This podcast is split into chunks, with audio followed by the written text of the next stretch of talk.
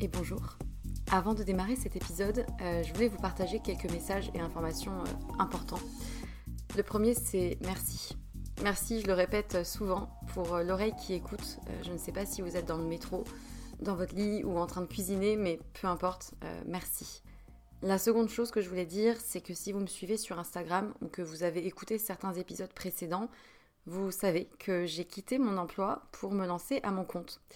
Euh, non pas par opposition au monde salarié, hein, mais euh, plutôt par besoin viscéral d'oser réaliser ce qui était devenu euh, une évidence, et plus précisément deux activités, avec pour fil rouge les mots.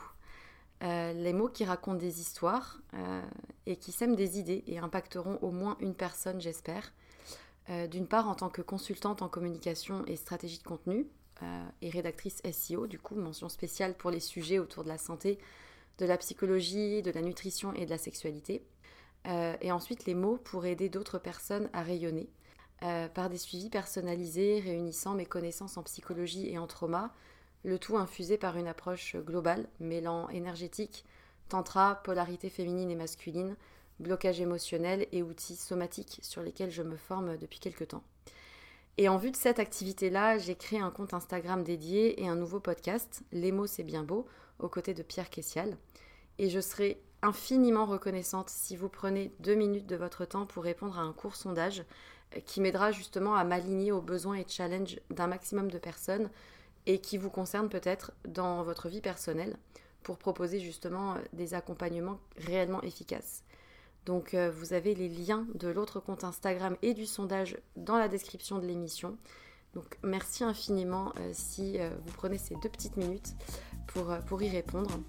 Et pour terminer ce message, j'aimerais juste euh, vous dire une phrase qui, euh, qui réunit un peu tout, toute l'idée et tout ce qui m'anime. Euh, raconter une histoire, c'est surtout raconter celle de quelqu'un qui a besoin de l'entendre et qui sera galvanisé par l'énergie perçue à travers ces mots-là.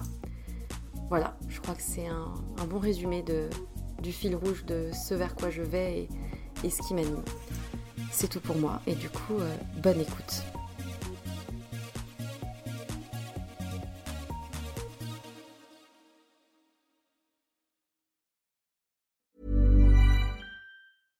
Many of us have those stubborn pounds that seem impossible to lose, no matter how good we eat or how hard we work out. My solution is PlushCare. PlushCare is a leading telehealth provider with doctors who are there for you day and night to partner with you in your weight loss journey. They can prescribe FDA-approved weight loss medications like Wagovi and Zepbound for those who qualify. Plus, they accept most insurance plans. To get started, visit plushcare.com slash weight loss. That's plushcare.com slash weight loss.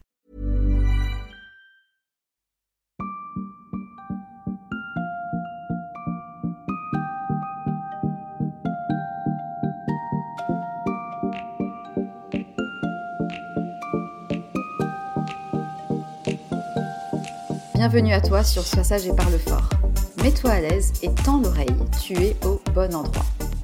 Sois sage et parle fort est l'espace où je peux librement donner la voix à des sujets qui me semblent intéressants. En tout cas, ils m'intéressent, alors peut-être qu'ils feront écho à d'autres. J'ai le plaisir de pouvoir aborder un sujet ô combien délicat, ô combien d'actualité, mais tellement galvaudé qu'il en est parfois décrédibilisé par la traduction qui en est faite dans les médias et sur les réseaux sociaux.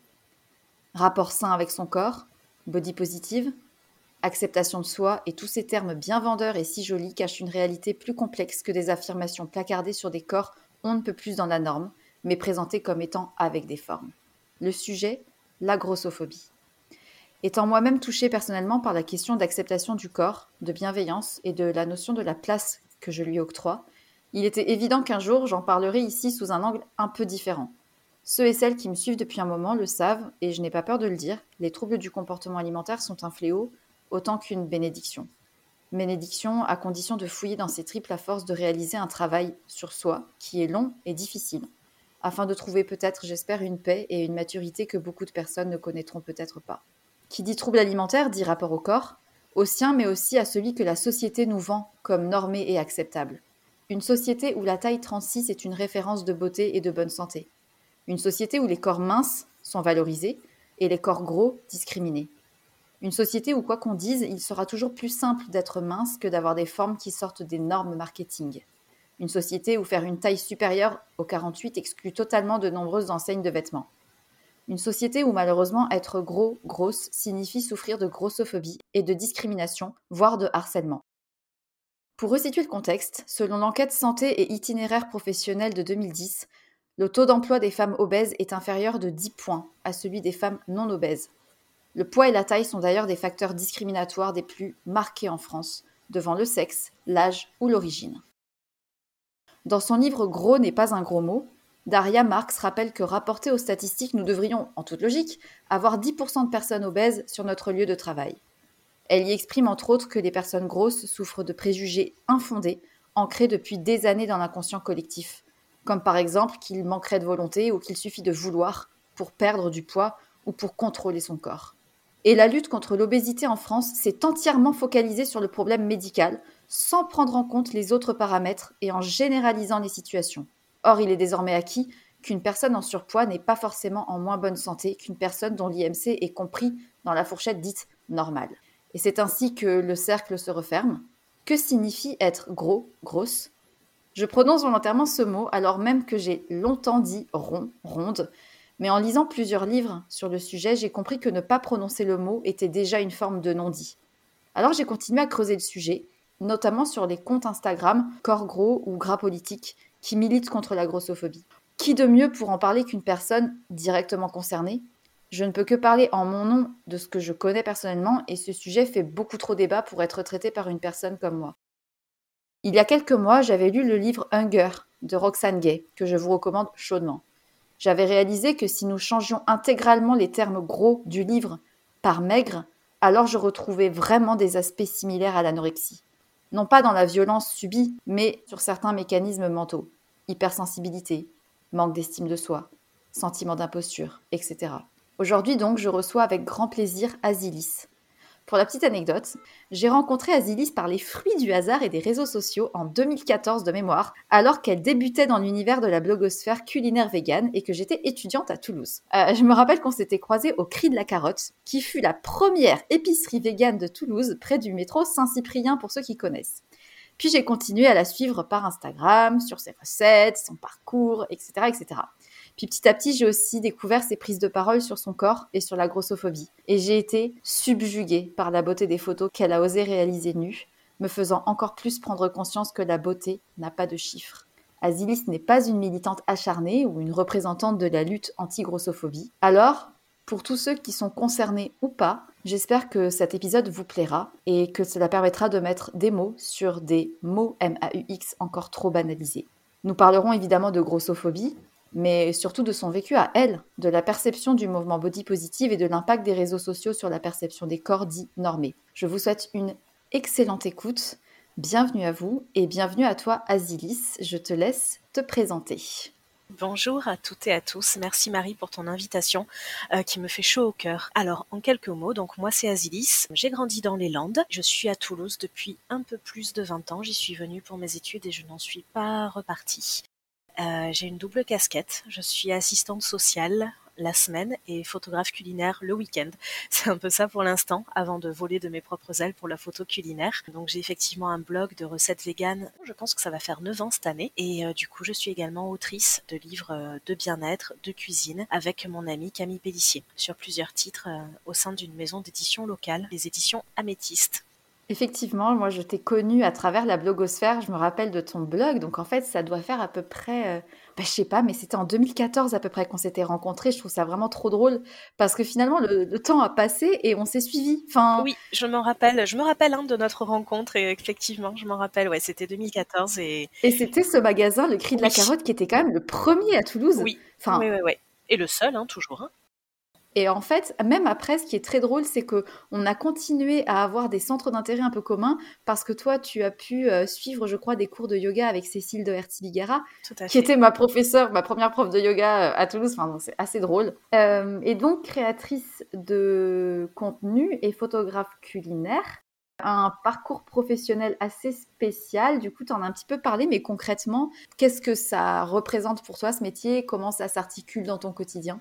En fait, ce qui s'est passé, donc j'ai créé mon blog en 2012 après avoir regardé un documentaire sur Arte qui s'appelait La au steak, qui était un documentaire donc qui mettait en lumière les conditions de vie et d'abattage des animaux. Et euh, moi, je suis végétarienne depuis que j'ai 15 ans, donc ça faisait déjà des années que je ne mangeais plus euh, de viande et euh, de poisson. Mais par contre, effectivement, je consommais du fromage et des produits laitiers. Et à la suite de ce documentaire, ça m'a fait un peu déclic et je me suis dit bon, ok, je vais essayer d'être végane.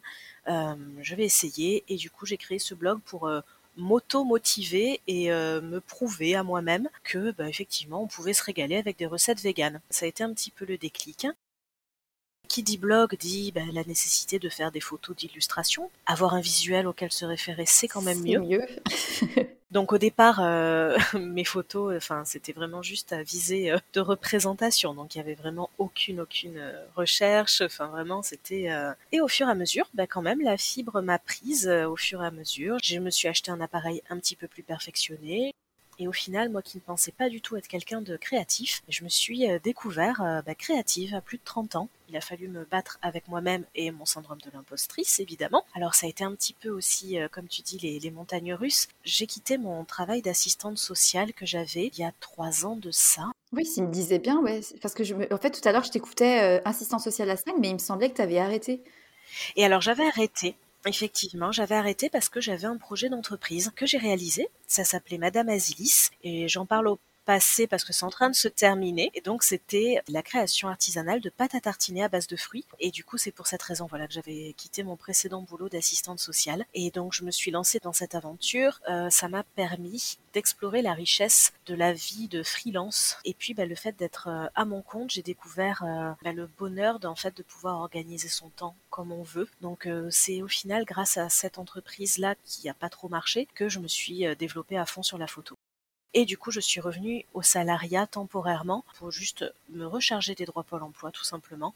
Parce que là, pour l'instant, je vis pas encore à 100% de mon activité de photo.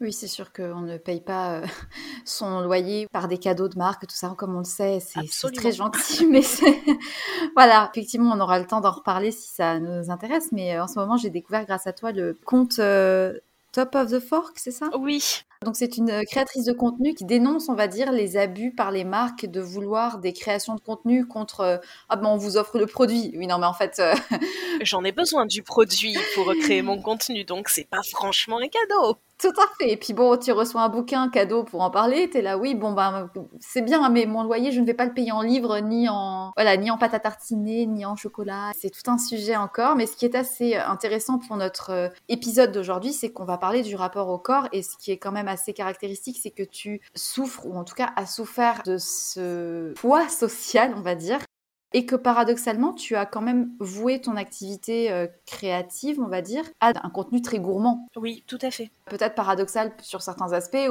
ou, pas, mais d'autant plus euh, peut-être difficile à assumer Ouais, alors évidemment, comme toi, je n'ai pas manqué de le remarquer, hein, voilà. Euh, après, je l'ai jamais trouvé difficile à accepter. Par contre, effectivement, je me suis souvent fait la réflexion. Alors surtout au début, au début de la blogosphère culinaire, surtout du côté veggie, vegan, il y avait quand même beaucoup euh, de personnes qui créaient des blogs et qui euh, avaient eu affaire de près ou de loin dans le passé ou encore actifs à des troubles du comportement alimentaire. J'ai l'impression qu'on est quand même pas mal à créer autour de la bouffe quand on a eu un rapport troublé avec l'alimentation, que ce soit du côté euh, de l'anorexie, de la boulimie, de l'hyperphagie. Alors il n'y a pas de hasard évidemment hein, que ça vienne euh, s'exprimer là-dessus. Mais en plus de ça, je pense que dans cet univers euh, veggie, euh, logosphère, vegan, il y a en plus un deuxième aspect, c'est la prédominance de comptes de nourriture saine et de sans quelque chose, sans ci, sans ça, sans machin. On a quand même encore cette idée qui est véhiculée par les recettes veggie ou, vegan qui sont toujours euh, saines, riches en fibres, sans matière grasse, sans sucre, sans farine, sans machin, sans truc. Est-ce que tu t'es senti parfois jugée ou en tout cas euh, pas reconnue, on va dire, dans ce milieu-là? Non, très honnêtement, pas du tout. Alors peut-être qu'il y a eu des regards ou des jugements, mais en tout cas, moi, je suis passée au travers sans du tout m'en rendre compte. J'ai toujours su euh, m'entourer de copines, soit de blog ou d'Instagram, qui prennent la gourmandise. Alors ça veut pas dire que des pâtisseries décadentes à tous les repas, hein, on est d'accord.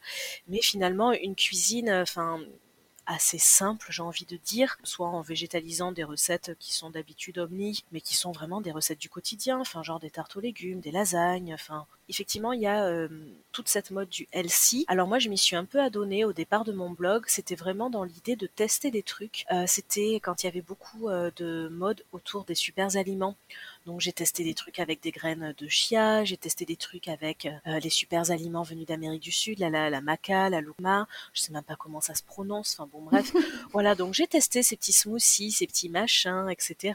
Finalement, bon, c'est pas des trucs qui sont restés dans ma cuisine. on va se le dire entre nous, ça coûte une blinde. Une fois, j'ai voulu faire des, pour tester vraiment par curiosité, un cheesecake vegan. Tu mets ton PEL hein, dedans. Parce ah bah que... tu mets les noix de cajou, tu mets... Ouais, voilà, c'est beaucoup, beaucoup plus cher. Mais pareil, j'avais été au, départ intéressée par le côté euh, curiosité, euh, parce que finalement, ça t'offre un panel de nouvelles saveurs vraiment intéressants, même au niveau des légumes et des légumineuses. Et euh, j'avais évidemment investi dans le livre de Marie Laforêt, vegan, qui est... Oui, la Bible. La Bible. Mais du coup, toi, tu as cette casquette-là, et ta casquette de femme, entre guillemets, quel est ton parcours de jeune fille, jeune femme par rapport à ton corps et par rapport justement à l'alimentation alors il se trouve que moi effectivement donc je suis en surpoids. Depuis j'ai envie de dire environ toujours. Euh, même si avec le recul quand je vois des photos de moi gamine je me dis mais en fait mais j'étais pas grosse. Pourquoi on me faisait chier à l'époque? Euh, désolé des mots hein, mais voilà c'était ça. Alors en tant qu'enfant j'ai pas de souvenir d'avoir été moquée ou euh, discriminée par les autres enfants mais par contre de la part des adultes énormément. J'en avais d'ailleurs fait un post Instagram euh, à l'époque, je me rappelle, justement quand j'étais retombée sur une photo de moi, petite fille en maillot de bain, euh, à clairement un âge où euh, les adultes se permettaient des réflexions, se permettaient de juger si j'avais le droit ou pas de prendre du gâteau, si j'avais le droit ou pas de me resservir, en me disant que j'étais grasse, que j'étais grosse. Mais c'est horrible. Ouais, c'est horrible. Mais c'était avec quel âge J'avais, moi je m'en rappelle, à partir de mes 7-8 ans. Ah oui, c'est jeune. Mais alors du coup, c'était des adultes de ton entourage proche, genre famille, amis, ou c'était plutôt du cadre scolaire? Ah non, jamais, jamais dans le cadre scolaire. C'était euh, famille. Alors pas ma mère, mais euh, il y avait mon père et il y avait la famille élargie, donc euh, heureusement je ne les voyais pas souvent. Et puis après il y avait aussi des parfaits inconnus euh, du genre, je rentre vite fait dans les détails, mais bon bref, mon père avait pas mal de passages chez lui parce qu'à l'époque il était agriculteur, il faisait de la vente à la ferme, et ces gens que je ne connaissais pas se permettaient de dire oh bah dis donc, elle se porte bien la petite, oh bah dis donc, faudrait pas trop qu'elle grossisse, des trucs. On ne se connaît pas, c'est le genre de mots, c'est terrible. Ah oui. J'ai vécu la même chose quand j'avais 13 ans à peu près, de la part de, de tantes, de qui j'ai entendu euh, va falloir faire attention parce que là, l'adolescence arrive. Euh, et si tu veux, ça a été le déclencheur de tout ce qui a suivi. Je me rappellerai toute ma vie d'avoir pleuré les larmes de mon corps. Et d'ailleurs, je pense que c'est ça le pire, c'est que ça vient la plupart du temps de personnes proches. Oui, mais oui. Ça a un poids, euh, sans jeu de mots, sur nous qui est d'autant plus fort. Alors moi, euh, ma réaction, ça a été euh, d'intérioriser ça. J'étais une gamine de très observante, c'est-à-dire que on m'a assigné une place d'enfant grosse, ben je me suis mise à cette place d'enfant grosse finalement. Mais après, je pense que ça peut avoir euh, le contrepoint, c'est-à-dire de se dire bon bah ok, tu trouves que je mange trop, bah tu vas voir, je vais arrêter de manger et tu vas voir ce que ça va faire quoi. Donc quoi qu'il en soit, les conséquences sont désastreuses, donc ne reproduisez pas ça chez vous s'il vous plaît. Et ensuite, ça a continué ou ça a évolué comment? Ça a continué. Euh, je pense que au moment de l'adolescence, vers mes 15-16 ans, de faire ce choix d'être végétarienne à 15 ans, je pense que ça a été vraiment un grand pas dans, comment dire, alors pas l'acceptation de moi, mais l'affirmation de moi, mmh. plutôt l'affirmation de moi, parce que euh, on parle d'un temps que les moins de 20 ans ne peuvent pas comprendre, mais euh, euh, être végétarienne quand j'avais 15 ans, ça veut dire qu'on était en 97. Donc autant te dire que aller au resto en étant végétarienne, c'était euh, la croix et la bannière. Hum, enfin voilà, c'était vraiment complètement original comme posture. je passais pour moitié folle. mes parents, on leur disait qu'ils étaient moitié fous de me laisser faire ça. quand j'allais à la bibliothèque prendre un livre pour me renseigner, ben, il y avait un paragraphe dans un livre de, de nutrition qui parlait de végétarisme et qui disait que qu'on risquait de mourir à tout moment d'une carence en protéines et qu'il fallait manger 45 œufs par semaine. C'était parti de quoi à ce moment-là, à 15 ans? Est-ce que c'était, ça avait un lien avec ce côté rebelle par rapport à l'alimentation? J'ai grandi dans les Landes, un territoire où il y a beaucoup de chasse. Donc personne dans ma famille proche n'était chasseur, hein, heureusement. Mais en fait, en étant enfant, si tu veux, j'avais vu Bambi comme tout le monde. Et pour moi, la chasse, c'était on va tuer Bambi, quoi. Et ça, j'étais là, mais je, je ne comprends pas l'intérêt, je ne comprends pas pourquoi on fait ça. On n'en a pas besoin pour vivre. Donc du coup, étant enfant, mais même petite, j'ai toujours refusé de manger du gibier. Et euh, au bout d'un moment, en grandissant, j'ai gardé cette sensibilité-là, mais tout en me disant, non mais attends, en fait, finalement, ok, les animaux dans la forêt, c'est pas chouette de les, de les tuer pour les manger, mais au final, euh, de les faire naître, de les élever pour les tuer, pour les manger, en fait, c'est presque pire. Et que ça paraissait tellement compliqué d'être végétarienne à l'époque, je me suis dit, bon, je vais attendre d'avoir 18 ans, de partir faire mes études et d'être indépendante. Et sauf qu'un jour, euh, j'arrivais pas à dormir et, en fait, j'ai pris la décision dans mon lit. J'étais là, non, non, mais c'est terminé. À partir de demain, je mange plus de viande. Et du coup, le lendemain, je me suis réveillée. J'ai dit à ma mère, écoute, maman, c'est terminé, je mange plus de viande. Elle a dit, bon, ok, on va s'adapter. Ils se sont pas opposés Non, non, ils se sont pas opposés. Mais je crois qu'ils me connaissent et que j'ai la tête dure. Donc. Euh. Et à ce moment-là, en plus, ton père, donc si j'ai bien compris, était agriculteur, donc il produisait de la viande? Oui, il faisait du, canard gras, du foie gras. Ah bah oui, les Landes. Enfin, il faut pas déconner non plus. Hein. je viens du coin aussi, hein, donc euh, j'ai. Et oui, je sais. Oui, oui, oui, oui. Bon, alors après, je je vivais pas avec mon père. Hein. Je vivais avec ma mère. Je voyais mon père euh, épisodiquement, donc du coup, c'était voilà, j'étais pas confrontée à tout ça. Euh. Et on me demande souvent, et ça n'est pas de le voir faire cet élevage-là qui m'a motivée à être végétarienne. Bon bah, à 15 ans, toi, tu t'es décidée à être végétarienne, donc tu mangeais végétarien au quotidien. Est-ce que à côté de ça, ton alimentation, elle était euh, épanouie? Enfin, c'était quoi le, lien euh, que tu pourrais faire entre ton alimentation et à ce moment-là le rapport à ton corps qui continuait d'être peut-être problématique, je sais pas? Mmh, j'avoue que je me posais pas trop de questions. Alors avec le recul euh, et plusieurs thérapies, etc., je vois bien que depuis petite, mon rapport à l'alimentation il était troublé, mais le végétarisme euh, n'a pas du tout interféré là-dedans en fait. C'est-à-dire que j'avais un rapport émotionnel à la nourriture avant et j'ai continué à l'avoir quoi, clairement. Enfin voilà. Et tu continuais de subir des, des violences, on va dire, euh, grossophobes? Oui, oui, oui. Alors au collège, c'était de la part d'autres collégiens. Au lycée, j'ai l'impression que ça s'est un peu calmé. Mon expérience du lycée était plutôt chouette. J'étais interne dans un petit lycée. C'est presque comme un peu une chouette famille. Et après, ça s'est un peu réactivé au début de l'âge adulte, justement, quand je suis... Euh, bah voilà, partie faire mes études et qu'on se retrouve euh, dans des dynamiques un peu de séduction et où là, effectivement, bah, j'avais vraiment l'impression d'être euh, avec mes copines qui étaient bien dans les normes. J'avais vraiment l'impression d'être la cinquième roue du carrosse et de ne pas plaire à cause de mon poids. Clairement, oui, ça m'a ça m'a suivi. Sans compter après, évidemment, euh, la grossophobie qu'on peut avoir du côté médical, etc. Le terme grossophobie n'est peut-être pas connu de tous. Comment est-ce que tu définirais la grossophobie et comment est-ce que ça se manifeste dans la vie du quotidien et du coup concrètement dans la tienne? Parce que je suppose que chacun a un vécu de la grossophobie qui est différent, mais néanmoins la définition est quand même assez euh, similaire pour tous. La grossophobie, en fait, c'est euh, l'ensemble des attitudes et des comportements qui sont hostiles envers les personnes grosses, en surpoids, obèses, on les appelle comme on veut, hein, évidemment. Ça peut être euh, les insultes, dans la vie euh, réelle, entre guillemets, ou sur les réseaux sociaux. Euh, ça peut être la difficulté de trouver des fringues à sa taille, d'être mal pris en charge par le corps médical, parce qu'il faut savoir que quand on est gros et qu'on va consulter euh, son médecin pour une angine, bah, c'est assez courant qu'on reparte avec une fiche de régime mmh. absolument pas sollicitée, hein, clairement. Ça peut être pour des personnes qui sont très grosses également le manque d'équipement adéquat, par exemple de bracelets pour prendre la tension qui sont pas assez larges, de tables d'opération qui ne supportent pas un poids suffisant. Ça peut être des discriminations à l'embauche parce que ben voilà la grosseur, on l'associe à l'oisiveté, on l'associe que à des choses négatives en fait, à la mauvaise santé, à l'oisiveté, la passivité. Et du coup, bah, on traite les personnes grosses à hauteur de cette représentation négative qu'on a de la grosseur. Les médias et la société invisibilisent, je sais pas si ça se dit, euh, complètement les personnes grosses, c'est-à-dire que de toute manière, les médias, les publicités, les films ne prônent et ne mettent en avant que des corps dits normés. Et lorsqu'ils mettent en avant des corps dits hors normes, en fait, ce sont des corps qui restent clairement dans les normes et qui sont loin d'être en surpoids ou obèses, en fait.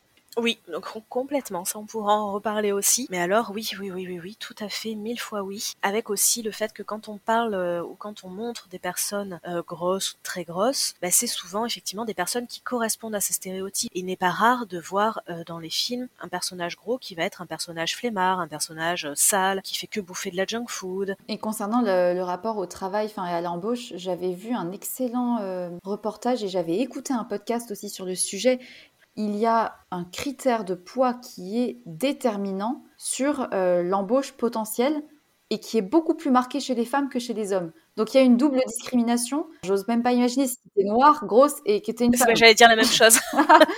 J'allais dire la même chose. Là, la convergence des luttes, euh, ouais, ouais, ouais, ouais, tout à fait. Et en fait, pourquoi, comment, tu vois, d'où ça vient C'est, enfin, ça, j'arrive pas à comprendre. Alors bon, il faudrait remonter dans l'histoire parce que si on remonte vraiment lointainement, on va dire dans l'histoire, au moment du Moyen Âge, le fait d'être euh, gros pouvait être apparenté à une forme de richesse apparente parce que tu avais de l'argent pour te nourrir euh, plus que nécessaire mais il y avait déjà quelque chose de l'ordre du péché, quelque chose d'amoral en fait, parce que finalement être gros, ça voulait dire que probablement tu mangeais des choses interdites, sucrées, grasses, qui étaient du péché, qui étaient de la gourmandise. Ça s'est transformé petit à petit au moment de l'arrivée des régimes dans les années 80-90 euh, en quelque chose de plus de l'ordre du c'est un manque de volonté de ne pas y arriver alors qu'au final, c'est tellement plus complexe et c'est tellement absurde de résumer un poids à finalement une question de moralité ou de personnalité, quoi. Et puis en plus, euh, comme je disais dans l'introduction, comme la société française euh, milite contre euh, la dégradation de notre santé et milite contre l'obésité, il y a un amalgame entre surpoids égale mauvaise santé. Et donc, de facto, tu as aussi un enchaînement d'inconscient collectif qui continue de se produire, quoi.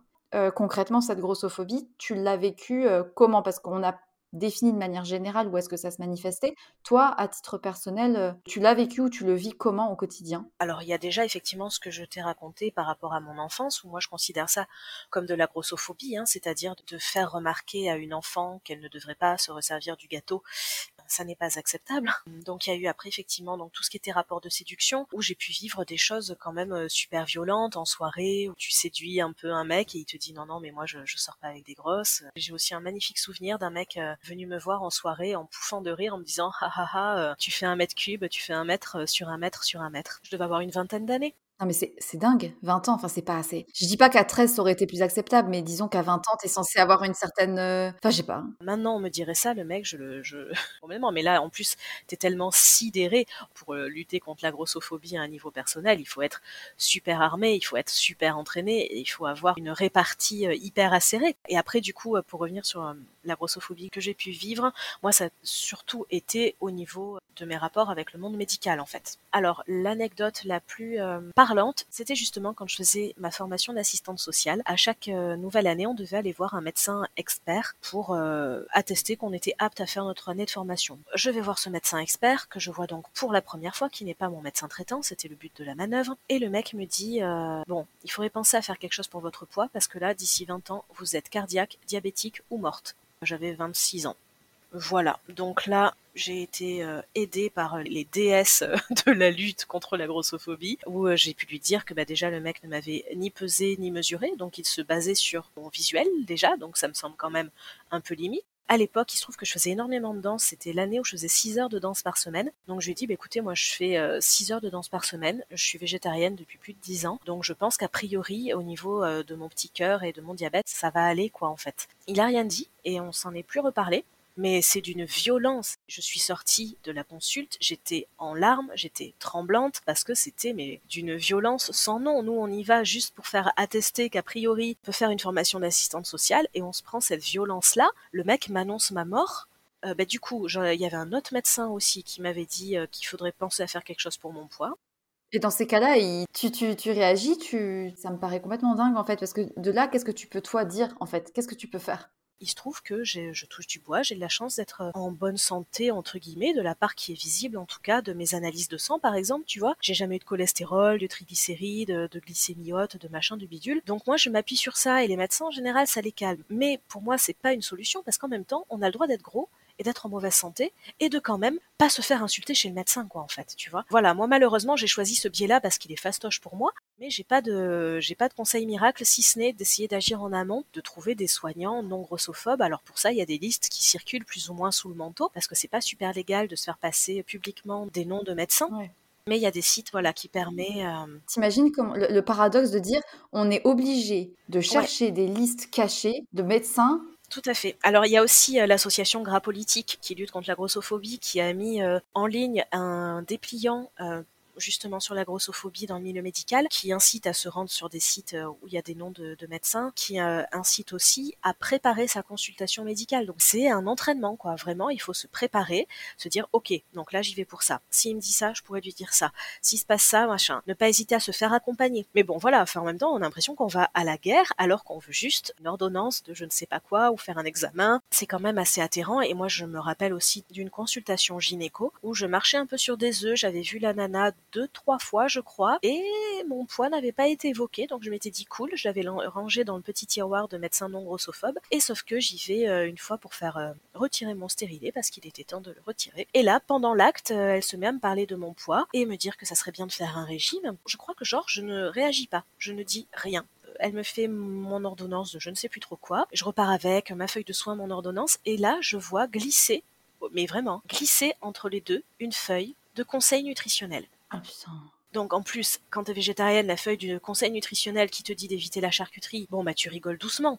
C'est-à-dire qu'à un moment donné, la soignante n'a pas interrogé dans l'entretien une seule fois mes habitudes alimentaires, n'a pas interrogé mon rapport à l'alimentation. Est-ce qu'elle s'est souciée, avant de me glisser cette feuille, de savoir si j'étais anorexique, de savoir si peut-être j'en étais à mon 15e régime en 15 ans? Non, elle s'est pas souciée de ça. Elle a juste glissé sa feuille, fière du devoir accompli, j'imagine, tu vois. Surtout qu'en plus elle est gynéco, donc en fait euh, tu lui demandais même, enfin tu lui avais rien demandé à ce sujet-là et elle s'est permise mm. de te donner des conseils qui, selon elle, étaient nécessaires, alors que euh, elle n'avait aucune information pour savoir si effectivement il y avait de ta part une volonté de perte de poids et en plus de ça une attente que tu attendais d'elle. Alors tu fais très bien de préciser ça parce que euh, il faudrait pas non plus que les personnes qui nous écoutent pensent que quand un soignant est face à une personne grosse, il doit absolument ne pas parler euh, de son poids. Ça n'est pas le cas. Mais effectivement, il y a tout simplement une manière de le faire et pour moi la manière, bah déjà elle euh, consiste à demander à la personne si elle est ok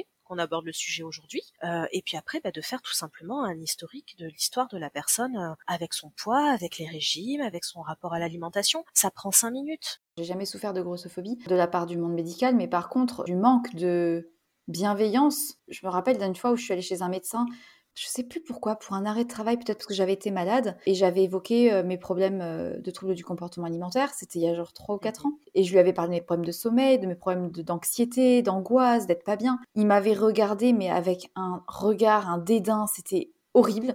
Et je me rappelle qu'il m'avait dit, mais de toute façon, toutes les anorexiques, c'est dans leur tête. Vous êtes vraiment des menteuses, vous êtes des, vous êtes des comédiennes et tout. Euh, en gros, enfin, que c'était de la comédie et que j'avais pas besoin de psy. J'avais même pas su quoi répondre. J'avais été sidérée. Et lui, il me disait de but en blanc, mais c'est comme ça, c'est pas autrement. Et euh, rentrez chez vous, quoi. C'est vraiment la sidération dans ces cas-là. Et c'est pour ça que je disais tout à l'heure qu'il faut être surentraîné, qu'il faut préparer sa consultation, même si c'est malheureux euh, de devoir en arriver là. Mais effectivement, sinon, on se laisse dépasser par la sidération. Ben là, j'ai été dépassée complètement. Et puis j'avais essayé un petit peu de m'opposer en disant mais enfin monsieur mais enfin vous êtes euh, vous connaissez euh, cette pathologie? Est-ce que vous savez de quoi on parle quand on parle d'anorexie? J'étais sortie mais tremblante et je crois que j'avais éclaté en mmh. sanglots 20 euh, mètres plus loin et c'était un médecin qui semblait sous tout rapport très bien.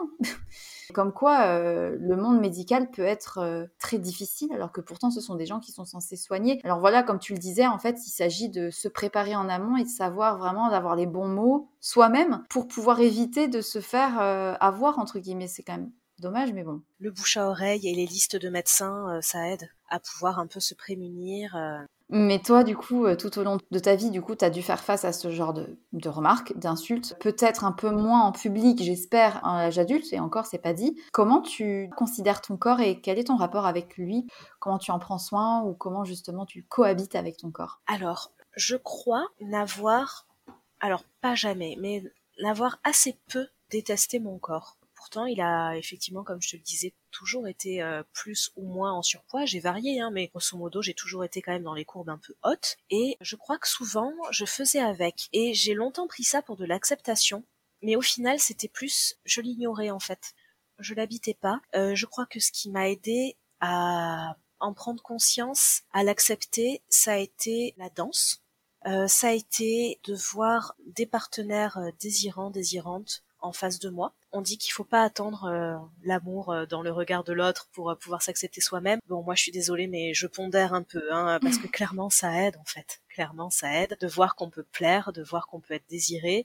On parle toujours un peu de l'épreuve de se regarder dans un miroir j'étais indifférente un peu à moi-même. Hein, euh, j'ai toujours aimé euh, bien m'habiller, mais j'ai toujours un peu ignoré mon corps pendant longtemps. Ce qui m'a aussi aidé, c'est au lieu de passer par le regard, de passer par le toucher. Et donc ça a été beaucoup l'hydrater aller au hammam avec des copines. Ça aide à, en définir les contours et à davantage euh, l'habiter. Et de la même manière, le mmh. yoga. Le yoga m'a aidé. Ce n'est pas qu'une discipline physique, mais c'est aussi quand même mettre son corps en mouvement, euh, lui faire prendre des formes, euh, voir qu'au fur et à mesure des séances, bah, quelque chose qui était compliqué, inconfortable, bah, devient un peu plus accessible. Enfin, moi, ça m'a vraiment aidé à habiter mon corps. C'est marrant parce que c'est exactement ce que j'essaye d'appliquer aussi et finalement je te rejoins sur ça, sur le côté euh, non pas forcément de le regarder, mais d'en prendre soin de manière tactile et dans les sens. Mais tu vois, le côté, euh, je l'ai ignoré, ce côté-là, je trouve ça très parlant parce que finalement, c'était peut-être plus simple de pas s'en préoccuper plutôt que de se confronter à l'image que te renvoyaient les autres.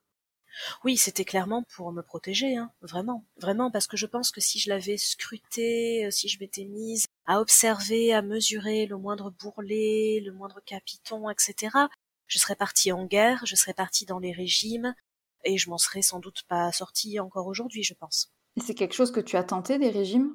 Du fait de la pression euh, des médecins Très peu. Et alors c'est très drôle parce que des fois je me dis mais quand même comment comment pourquoi j'ai pas plus euh, Mais en fait je crois que la gourmandise a été euh, plus forte quoi. C'est-à-dire que les rares fois où j'essayais, au bout de 48 heures j'étais là. Ben non en fait ça va pas être possible quoi vraiment. Donc là, du coup, les grossophobes qui pensent que les gros sont gros euh, parce qu'ils n'ont pas de volonté, bon, en ce qui me concerne, c'est peut-être un peu vrai. je blague, évidemment. Non, je dirais pas ça. Je dirais que, je dirais que tu as juste, euh, tu vis quoi. Non, mais c'est ça. en fait, j'ai toujours euh, eu un regard très objectif sur les régimes et que je, je souhaiterais vraiment que le maximum de personnes puissent savoir je me suis toujours dit, alors, en fait, un régime, ça consiste à modifier pour une période donnée ton alimentation. Ok, ça, pas de souci. Mais en fait, à un moment donné, tu vas remanger normalement, et du coup, forcément, mathématiquement, tu vas reprendre le poids, en fait. Ça m'a jamais semblé crédible, en fait. Cette histoire de régime, je me suis toujours dit, comme on dit dans les Landes, il y a pibal sous caillou. Voilà. Je vois tout à fait. Je me suis toujours dit non, mais là il y a un truc qui cloche, ça n'est pas logique, ça n'est pas logique.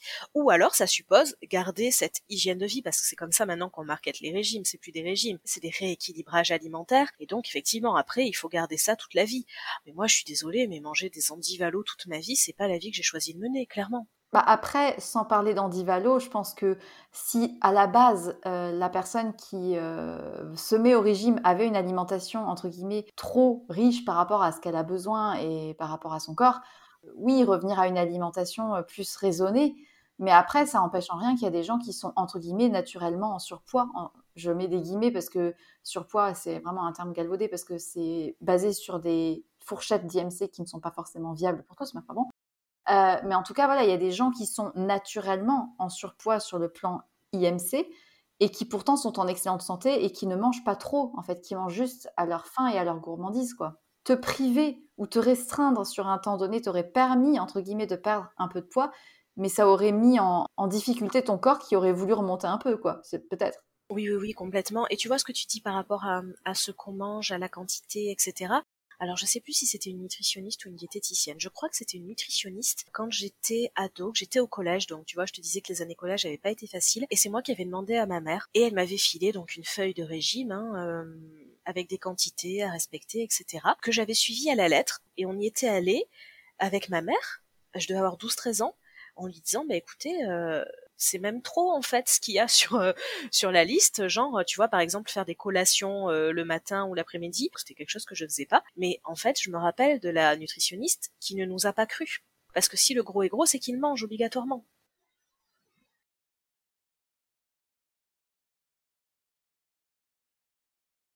C'est sur ces mots que s'achève la première partie de l'épisode avec Asilis. Je sais, je vous ai déjà fait le coup une première fois, mais que voulez-vous? Il aurait été beaucoup trop compliqué de vous garder concentré pendant plus d'une heure d'enregistrement, d'autant que la deuxième partie sera extrêmement intéressante et qu'elle mérite absolument toute votre attention. Dans la deuxième partie, nous parlerons en effet de ce paradoxe qui est très présent sur les réseaux sociaux. Les personnes se targuant de prôner une alimentation saine et healthy ne sont pourtant pas toujours les plus bienveillantes avec ceux qui ne suivent pas leur mouvance. Nous parlerons effectivement de cette communauté végane, elle-ci, sans quelque chose, sans ceci.